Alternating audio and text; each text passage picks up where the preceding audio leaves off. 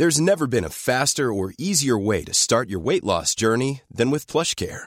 PlushCare accepts most insurance plans and gives you online access to board-certified physicians who can prescribe FDA-approved weight loss medications like Wigovi and Zepbound for those who qualify. Take charge of your health and speak with a board-certified physician about a weight loss plan that's right for you. Get started today at plushcare.com slash weight loss. That's plushcare.com slash weight loss. plushcare.com slash weight loss.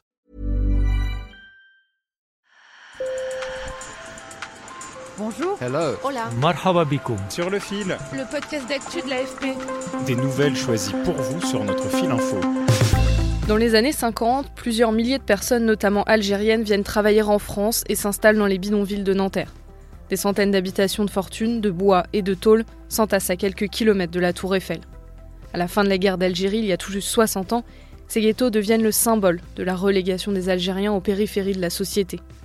Nos reporters Guillaume Bonnet et Anne-Sophie Labadi sont retournés sur les lieux avec un ancien habitant. Sur le fil. Vous êtes ici, groupe scolaire des Pâquerettes. Donc le bidonville, il était là. Aujourd'hui à Nanterre, les tours ont remplacé les baraques de tôle et de parpaing. Des trottoirs et du bitume recouvrent les anciennes allées boueuses. Notre baraque, elle était à peu près ici. Là.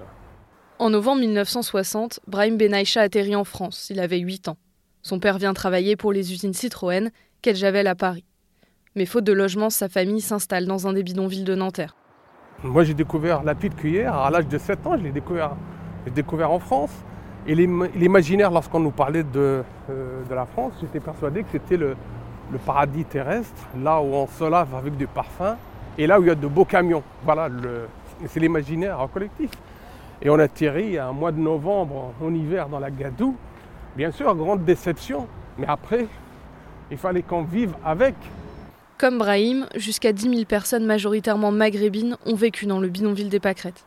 Un nom fleuri pour un bidonville aux conditions de vie insalubres. C'est- C'est plus que sommaire. c'est les- Si on doit analyser par rapport à aujourd'hui, c'est des conditions. Excusez-moi, moi j'aurais aimé trouver une porcherie. hein. C'est- des conditions euh, euh, euh, inhumaines. Quand il pleut, on avait de l'eau qui rentrait dans la baraque et surtout tout fuyait. Donc après c'était euh, rafistolé avec des, des, des feux de goudron. Ah, Je crois que c'est interdit maintenant parce que c'est très inflammable.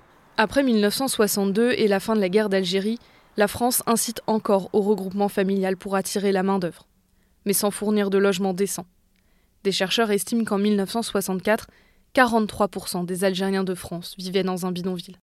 Ces ghettos deviennent le symbole de la relégation des immigrés des anciennes colonies françaises aux périphéries de la société. La manifestation du 17 octobre 1961, réprimée dans le sang, attirera l'attention des médias sur les conditions de vie des Algériens dans les bidonvilles de Nanterre. Comme je ne peux pas allumer de lumière, je suis obligé de faire appel à mes yeux de chat. Les souvenirs de cette époque sont encore vifs pour Brahim Benaïcha.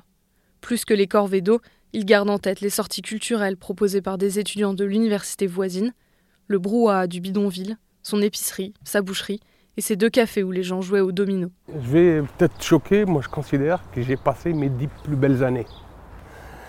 C'est comparativement à ce que j'ai vécu après et ce que je vis aujourd'hui. Car l'après-bidonville est amer. Des cités de transit semblables à des préfabriqués sont construites dans les années 70 pour reloger les habitants.